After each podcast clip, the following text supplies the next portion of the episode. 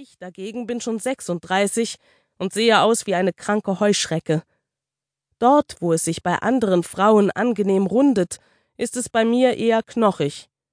Ich bin nur einen Meter sechzig groß und wiege kaum mehr als ein Frosch.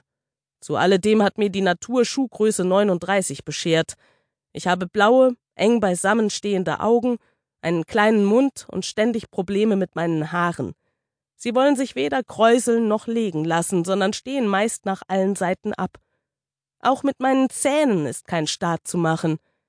Wenn Misha seine ebenmäßigen Beißerchen in einen Apfel schlägt, dann könnte ich platzen vor Neid. Warum nur kriegen die einen alles und die anderen gar nichts? Seit meiner Kindheit bin ich ein schrecklicher Pechvogel. Ich wurde in einer wohlhabenden Familie geboren. Meine Eltern waren allerdings nicht mehr ganz jung. Papa, der Professor, war damals schon 55. Mama, die Opernsängerin, auch nur zehn Jahre jünger. Als sie jünger waren, wollten sich keine Kinder einstellen und sie dachten schon, sie müssten sich damit abfinden. Dann scheint Gott sich ihrer erbarmt zu haben und ich erblickte das Licht der Welt. Wenn Sie glauben, es sei leicht, ständig von grenzenloser Liebe umgeben zu sein, dann irren Sie sich. Ich hatte eine schwere Kindheit. Niemals, unter keinen Umständen ließ man mich allein. Als Säugling hatte ich eine Kinderfrau, später als Schülerin meine Gouvernante Rosa. Wenn andere Kinder im Winter mit roten Backen auf dem Schlitten einen Abhang hinuntersausten, stand ich in Pelzmantel, Filzstiefeln, zwei Mützen, Handschuhen und Schal fast bewegungsunfähig dabei und schaute ihnen voller Sehnsucht zu.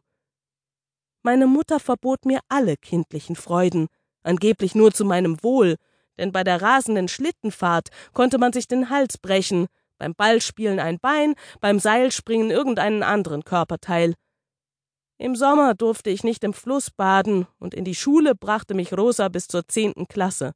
Kiosk und Kantine der Schule galten in meiner Familie als verbotene Zonen.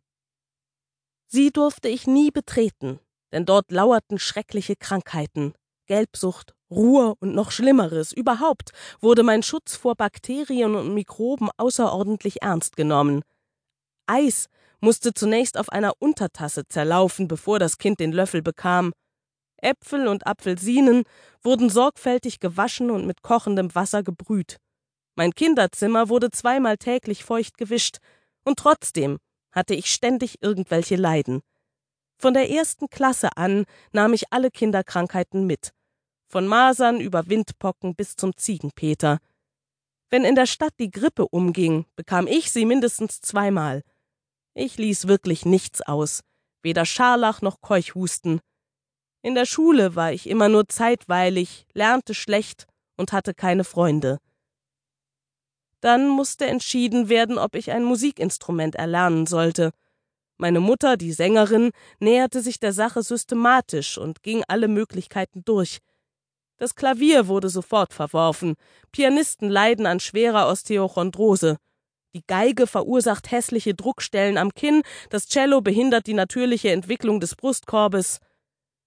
Schließlich tat mein Vater, dem Mamas Jammern langsam auf die Nerven ging, den Ausspruch Offenbar sind das beste Instrument für unsere Tochter zwei Holzlöffel. Sie sind leicht und man kann laut damit klappern. Papa hatte wenigstens Humor, aber Mama ging er völlig ab. Sie schlug die Hände über dem Kopf zusammen und erklärte empört Volksmusik nur über meine Leiche. Als sie wieder einmal auf der Bühne stand und ihren Blick über den Orchestergraben gleiten ließ, bemerkte sie die Harfe. Sofort war alles klar. Ein wunderbares Instrument, schwärmte sie. Es ist so groß, dass das Kind es nicht allein zum Unterricht tragen kann. Es braucht also eine Begleitperson. Sehr gut, damit ist es immer unter Kontrolle. Damit begann der Kreuzweg eines gewöhnlichen Mädchens, aus dem unbedingt ein Genie werden sollte. Wie viele Stunden habe ich stumpfsinnig hinter meiner Harfe verbracht. Kleine Freuden gab es dabei durchaus, Ab und an hatte Mama ein Gastspiel in einer anderen Stadt. Dann ließ ich es mir wohl sein. Ich machte es mir auf dem Sofa mit einem Buch bequem und fuhr mit dem Fuß über die Seiten. Das verursachte zwar fürchterliche Geräusche, aber mein Vater, ein Mathematikprofessor, hatte keinerlei Gefühl für Musik.